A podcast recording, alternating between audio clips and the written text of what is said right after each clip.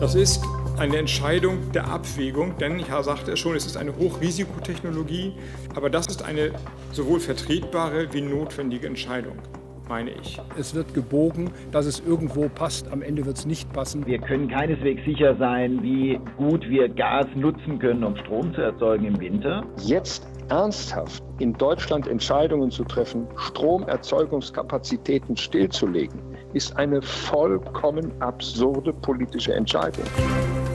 News Junkies. Verstehen, was uns bewegt. Ein Podcast von RBB24 Inforadio. Gehen in Deutschland im Winter die Lichter aus, wenn wir alle gleichzeitig unsere Heizlüfter anschmeißen? Und wie viel Strom wird es diesen Winter überhaupt geben? Und wenn die Antwort lautet zu wenig, Brauchen wir dann noch die verbleibenden Kernkraftwerke? Ja, sind komplizierte Fragen, die die Bundesregierung da gestern in dem sogenannten Stresstest klären wollte die vier Übertragungsnetzbetreiber. Die sollten testen, was unser Stromnetz im Winter aushält. Das Ergebnis, das haben sie gestern Abend vorgelegt. Und so viel sei schon gesagt, die Situation ist angespannt und in Europa könne die Last im Strommarkt nicht vollständig gedeckt werden. Mhm. Mancher Politiker spricht da jetzt schon von Blackout-Gefahr. Mhm. Der Bundeswirtschaftsminister Robert Habeck, der sagt aber, die Lage, die sei sicher und er will zwei der drei AK AKWs nur im Notfall, also als Reserve, wieder ans Netz lassen. Und das auch nur maximal bis April, also bis zum Ende der Heizperiode. Ja, nur im Notfall als Reserve. Habeck bleibt also beim Nein zur Atomenergie. Und die Opposition, die konnte sich kaum halten vor Empörung. Ideologisch sei das, sagt zum Beispiel CDU-Chef Friedrich Merz. Ja, steckt also einiges drin in diesem Stresstest, mhm. technisch und politisch. Und wir nehmen das heute mal für euch auseinander und sprechen unter anderem anderem mit dem Chef von 50 Hertz, einem dieser Übertragungsnetzbetreiber, die den Stresstest durchgeführt haben. Wir sind Martin Spiller und Ann-Christine Schenten und ihr hört uns heute am Dienstag, 6. September. Hallo. Hi. Also im Normalfall, das kenne ich zumindest von mir zu Hause so, ist das so, wenn der Strom mal ausfällt, dann geht man hin, wo ist der Sicherungskasten und dann macht man die Sicherung wieder rein und dann ist das Problem gelöst. Also es ist wirklich nur ganz, ganz selten in Deutschland so, dass der Strom mal tatsächlich ausfällt. Also dass es mehrere Haushalte betrifft oder sogar kritische Infrastruktur und dann wirklich mal für mehrere Stunden gar nichts geht. Das passiert wirklich wenig. Hm. Die kritische Infrastruktur, die du ansprichst, also zum Beispiel Krankenhäuser, die sind auch noch mal besonders geschützt, können Notstrom beziehen. Dieses Wort Blackout, äh, mhm. das ist auch ein großes Panikwort, ein Szenario, das hier in Deutschland eigentlich sehr unwahrscheinlich ist. Ja, jetzt haben wir aber natürlich seit Februar die Situation, dass ein anderes großes Land, das Land, das zu einem großen Teil für unsere Energieversorgung verantwortlich ist, diese Energiefrage zu einem Machtspiel macht. Russland hält Gas zurück und führt eben Krieg in der Ukraine. Und das ändert natürlich auch für diesen Winter einiges. Das wissen wir mittlerweile. Etwa die Hälfte des Stroms in Deutschland, die kommt mittlerweile aus erneuerbaren Energien, Windkraft, aus großen Offshore-Anlagen, aus dem Norden beispielsweise oder auch aus Solarenergie. Ein Drittel kommt aus Kohle, 6 Prozent kommt aus Atomkraft und 13 Prozent aus Gas. Ja, damit ihr mal versteht, was wir hier für so einen Energiemix haben. Das genau. Problem im Winter ist natürlich, zeitweise kann nicht genug Strom aus diesen erneuerbaren Energien hergestellt werden. Also da spricht man von sogenannten Dunkelflauten. Dann reicht einfach das Sonnenlicht nicht, um etwa genug Solarstrom zu produzieren. Und dann muss eben vermehrt auf andere Quellen gesetzt werden. Und in der Vergangenheit war das dann entweder Atomstrom, Atomstrom oder eben das angesprochene Gas. Nur eben bei beiden Quellen wird es diesen Winter eng. Der Atomausstieg ist für Ende des Jahres eigentlich beschlossene Sache und beim Gas haben wir jetzt erläutert, gibt es das Problem der russischen Abhängigkeit und einfach, dass wir nicht wissen, wie lange da noch Gas durch Nord Stream 1 ankommt. Ja, und dieses Problem hat nicht nur Deutschland, denn sonst könnte Deutschland bei Engpässen auch einfach Strom aus dem Ausland dazu kaufen. Nur Frankreich hat aktuell große Probleme mit den eigenen ziemlich maroden AKWs, mhm. muss sogar Strom aus Deutschland importieren. Ja, und in Norwegen, da gibt es in den Wasserkraftwerken Probleme wegen der Trockenheit. Es geht also unter dem Strich um die Stromversorgung von ganz Europa. Ja, und das ist irgendwie auch verständlich, dass die Bundesregierung wissen wollte, könnte das in diesem Winter tatsächlich eng werden? Also wird es Probleme geben? Könnte kurzzeitig der Strom abgestellt werden müssen? Wie steht es um unser Stromnetz? Und dafür haben sie diesen Stresstest in Auftrag gegeben. Stresstest also. Also hm. mal wieder, muss genau. man sagen. Man weiß, also ich weiß nicht, wie es dir geht. Äh, ich habe das Gefühl, es gibt immer mehr Stresstests, ähm, überall für alles. Und ähm, vielleicht sollten wir mal so eine kleine historisch-wissenschaftliche Abhandlung dieses genau. Begriffs vorlegen. Ja. Der Stresstest war 2011, ähm, habe ich gelesen, sogar Wort des Jahres mal. Übrigens das Jahr, in dem der Atomausstieg beschlossen wurde, nur am Rande. Also der Begriff, der stammt eigentlich aus der Humanmedizin und eigentlich wird dann da die Reaktion eines Menschen gemessen, also des Körpers, wie der auf Stressfaktoren physischer oder auch psychischer Art reagiert. Aber das weiß ja kaum noch einer. Weltbekannt wurde der Begriff dann eigentlich erst nach der Bankenkrise, also nach 2008. Da hatte man gesagt, dass so wichtige Großbanken in Schieflage geraten, das wollen wir nicht nochmal. Wir unterziehen sie einem Test. Wir simulieren mal ein bestimmtes Ereignis in verschiedenen Stufen, Szenarien und dann rechnen wir mal durch, was das für so eine Bank bedeutet.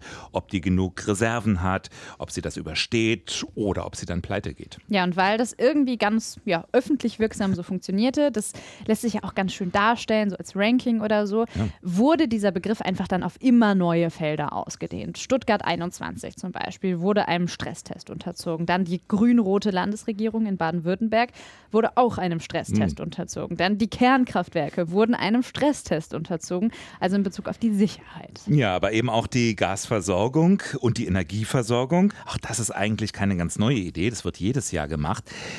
In diesem Jahr aber ist das schon der zweite Stresstest für das Stromnetz. Das gab im Frühjahr schon mal einen, der auch die Folgen des Krieges, die gestiegenen Energiepreise, auch den möglichen Ausfall russischer Gaslieferungen bereits berücksichtigt hat. Aber die Unsicherheiten sind eben seitdem noch gewachsen. Die Sorgen um die Versorgungssicherheit jetzt vor dem bevorstehenden Winter. Und deshalb hat das Bundeswirtschaftsministerium im Juli diesen erneuten Stresstest in Auftrag gegeben bei den Netzbetreibern 50 Hertz, Tenet, Amprion und Transnet BW. Das sind die vier sogenannten Übertragungsnetzbetreiber. Und Stefan Kapferer, das ist der Chef von 50 Hertz, der hat uns vorhin noch mal die Gründe erklärt, jetzt für diesen erneuten Test. Es gibt äh, Probleme bei den französischen Atomkraftwerken. Der Rhein führt wenig Wasser und natürlich als allerschwierigste äh, Maßgabe, wir können keineswegs sicher sein, wie gut wir Gas nutzen können, um Strom zu erzeugen im Winter. Und deswegen haben wir in äh, drei verschiedenen Szenarien äh, unterschiedliche Schweregrade, will ich es mal nennen, der Entwicklung gerechnet. Also abnehmende Mengen von französischem Strom aus äh, Kernkraftwerken, äh, Niedrigwassersituation, die dazu führt, dass die Kohlekraftwerke, die man reaktivieren will, möglicherweise nicht alle zur Verfügung stehen. Möglicherweise auch ähm, reduzierte Versorgung der Gaskraftwerke im Süden Deutschlands und haben dann auf der Grundlage dieser verschiedenen Szenarien ausgerechnet, was das bedeutet für die Lastdeckung, also für die Frage, steht zu jeder Stunde des Jahres in Deutschland ausreichend Strom zur Verfügung und zweitens äh, die Netzsicherheit kann der Strom auch dorthin transportiert werden, wo er benötigt wird. Könnte ja sein, dass wir im Norden ganz viel Strom haben, aber in München äh, er nicht ankommt. Also beide Fragen sind logischerweise wichtig und beide Fragen haben wir dann betrachtet. Ja, und das Ergebnis dieses Stresstests, das wurde natürlich mit besonderer Spannung erwartet, weil ja daran auch die Entscheidung in Sachen Atomkraft hängt. Da kommen wir später auch nochmal drauf, was Robert Habeck da jetzt für Lehren draus ziehen will. Ja, und das Ergebnis, das kennen wir seit gestern Abend. Ja, genau. Es gibt eine 14-seitige Präsentation und die lesen wir euch jetzt mal vor. Also wir lesen zum Glück äh, nur die Zusammenfassung der Stimmt, Ergebnisse vor. Äh, die sehen so aus. In allen drei betrachteten Szenarien zeigt sich, die Versorgungssituation im kommenden Winterhalbjahr, wie es heißt, ist äußerst angespannt und in Europa kann im Strommarkt die Last nicht vollständig gedeckt werden. Wobei es in den beiden kritischen Szenarien Lastunterdeckung auch in Deutschland Deutschland geben könne. Deutschland habe zwar grundsätzlich eine hohe Versorgungssicherheit, aber wörtlich stundenweise krisenhafte Situationen im Stromsystem im Winter 22-23 sind zwar sehr unwahrscheinlich, können aber aktuell nicht vollständig ausgeschlossen werden. Ja, kann sein, dass da mal für ein paar Minuten das Licht nicht angeht. Genau. Also es klingt zumindest nicht ganz sicher, diese ganze Geschichte. Und in der Öffentlichkeit wurde ja aus den genannten Gründen dann doch sehr stark nun auf die Rolle der Atomkraftwerke geschaut. Mhm. Die Frage ist natürlich, haben die denn überhaupt so eine große Rolle für die Versorgungssicherheit? Ja, sie werden beschrieben als ein Baustein zur Beherrschung kritischer Situationen. Also wörtlich heißt es da, Lastunterdeckungen in Deutschland können durch den Streckbetrieb der Kernkraftwerke im Szenario weitestgehend vermieden werden. Also das sagen die Netzbetreiber, die geben die Empfehlung, längere Nutzung der Kernkraftwerke mit den vorhandenen Brennstoffen. Genau, das geht auch aus einem Satz hervor, der über allen Empfehlungen steht. Nutzung aller Möglichkeiten zur Erhöhung der Stromerzeugung Erzeugungs- und Transportkapazitäten wird dringend empfohlen. Mhm. Dann gibt es noch ein paar weitere Punkte, die gehen dann von der Atomenergie weg. Da empfehlen die Netzbetreiber zum Beispiel, die Nord-Süd-Transportkapazitäten zu erhöhen. Ja, was natürlich ja dann irgendwie bis zum Winter wahrscheinlich nicht so schnell gelingen wird. Genau, aber das ist überhaupt ganz interessant. Also das Hauptproblem sehen die Autoren der Untersuchung gar nicht mal in der Strommenge, sondern einfach dem Stromtransport. Ja, und weitere Punkte, die Marktrückkehr der Kohlekraftwerke aus der Reserve, die soll erleichtert werden. Und alle in einer Stresssituation notwendigen Gaskraftwerke müssen gesichert mit Gas versorgt werden. Also trotz aller Bemühungen auf die Gasverstromung ja möglichst zu verzichten. Was uns bei der Recherche aufgefallen ist, was ganz interessant ist, es wurde bei diesem Stresstest jetzt nicht geschaut, ob die Leute Strom einsparen werden mhm. in den nächsten Monaten. Und ähm, Stefan Kapferer erklärt das so. Wir wissen es schlichtweg nicht. Äh, wir sind auch noch nicht in der Lage vorauszusehen, was passiert auf der industriellen Seite äh, im Herbst. Auch da kann es ja sein, dass wenn jemand weniger Gas zur Verfügung hat, dass er dann auch weniger Strom braucht für seine Prozesse. Aber schlichtweg haben wir dazu zu wenig Informationen. Was man dafür aber berücksichtigt hat, das ist die möglicherweise verstärkte Nutzung von so elektrischen Heizungen. Also mhm. klar, wenn das Gas immer teurer wird, dann könnten da doch viele Leute auf die Idee kommen, in jeden Raum so einen praktischen Heizlüfter zu stellen. Da sieht Stefan Kapferer aber kein großes Problem auf die Versorgung insgesamt zukommen. Das sind Stresssituationen, die sich in den örtlichen Netzen widerspiegeln. Das kann man sich auch gut vorstellen, äh, wenn in einem 80 äh, äh, Parteien-Hochhaus alle Leute gleichzeitig einen ähm, Heizlüfter in Betrieb nehmen würden, dann ist das eine massive Stresssituation für das Stromnetz in dieser Straße aber möglicherweise kein großes Problem für das Übertragungsnetz, weil da natürlich ganz andere Mengen von A nach B transportiert werden müssen. Aber es ist eine Berücksichtigungskomponente in dem Stresstest gewesen. So, da hat die Politik also was an die Hand bekommen, um jetzt die richtigen Entscheidungen zu treffen. Und was macht sie daraus? Ja, und in diesem Fall vor allem der Bundeswirtschaftsminister Robert Habeck. Und ähm, der hat sich jetzt auf die Minimallösung eingestellt. Lautet so, zwei der drei noch laufenden Atomkraftwerke sollen im Notfall ans Netz gehen können. Das ist eine Entscheidung der Abwägung, denn ich sagte es schon, es ist eine Hochrisikotechnologie, die darauf den Leistungsbetrieb Ende des Jahres beenden sollte. Aber das ist eine sowohl vertretbare wie notwendige Entscheidung, meine ich. Und so werde ich es der Regierung bzw. den Koalitionsfraktionen vorschlagen. Ja, bei den zwei Atommeilern, äh, die Habeck meint, da geht es um ISA 2 in Bayern und um äh, das AKW Neckar-Westheim in Baden-Württemberg. Das dritte, das Kernkraftwerk Emsland in Niedersachsen, das soll tatsächlich vollständig vom Netz gehen. Interessanterweise ist das das neueste der drei AKWs. Ja. Die anderen sind schon älter. Jetzt muss man vielleicht noch kurz erklären, was diese Reserve bedeutet. Mhm. Die Atomkraftwerke, die laufen nämlich nicht einfach weiter. Die gehen nicht in den viel diskutierten und ja auch jetzt empfohlenen Streckbetrieb. Äh, sondern die sollen nur, wenn es wirklich eng wird, dann sollen die angemacht werden, dazugeschaltet werden. Ja, ist aber gar nicht so einfach, die einfach mal so an- und auszuknipsen. Das sagt zum Beispiel die Wirtschaftsweise Veronika Grimm im ARD Wirtschaftsmagazin. Als ähm, Betriebsbereitschaft eignen sie sich eben sehr schlecht, weil sie eben nicht unmittelbar wieder hochgefahren werden können, wie das Gas bei Gaskraftwerken der Fall wäre. Auch die AKW-Betreiber selbst sagen das. Also sie sagen, dass sie die Kernkraftwerke nicht einfach so nach Belieben auf Reserve halten können. Das das ginge einfach nicht. Mhm. Aber sie wollen sich jetzt schon erstmal in Ruhe anschauen, wie sie auf Habecks Vorschlag reagieren können, sagt zum Beispiel der Betreiber von ISA 2. Ich meine, Robert Habeck weiß wahrscheinlich auch selbst, dass es nicht so einfach geht. Also, mhm. dass man AKWs nicht einfach mal so eben an- und abknipsen kann, wie man will. Das ist ein mehrtägiger Prozess. Davon geht auch Stefan Kapferer aus. Dass es einmalig die Frage aus seiner Sicht zu entscheiden gilt, nutzt man diese Option, dass man sie weiterlaufen lässt Also wenn sie einmal wieder hochgefahren werden würden oder wenn man sich einmal entschließt, sie weiterlaufen zu lassen, dann wäre das auch eine Entscheidung für den Rest äh, des Winters, also für die gesamte Zeit des Streckbetriebes. Und das erscheint mir als Netzbetreiber auch sinnvoll. Wir haben am Anfang schon darauf hingewiesen, der April, der ist für Robert Habeck wirklich weiterhin diese rote Linie. Also weiter will er mit der Atomkraft nicht gehen, länger sollen die AKWs nicht laufen, auf keinen Fall.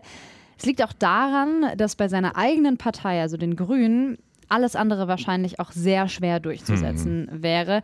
Also wenn die Grünen jetzt plötzlich die Partei werden, die die Atomkraft länger am Laufen lässt. Also das würden viele in der Basis wahrscheinlich nicht mehr mitmachen. Man muss sich mal erinnern, wie die Grünen entstanden sind. Also die haben ja wirklich, die sind so eng verknüpft mit dieser Anti-Atom-Bewegung.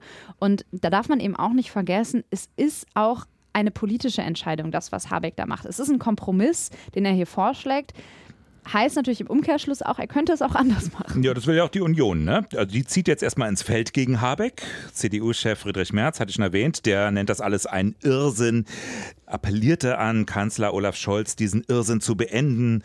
Ähm, CSU-Landesgruppenchef Alexander Dobrin zum Beispiel, der sagte RTL, NTV, wenn Scholz Habeck die Möglichkeit gibt, die Kernkraftwerke abzuschalten, hat er die Mitverantwortung dafür, dass wir ganz offensichtlich keine Stabilität mehr im Netz und in der Energieversorgung in diesem Jahr im Winter haben werden, sagte Dobrindt.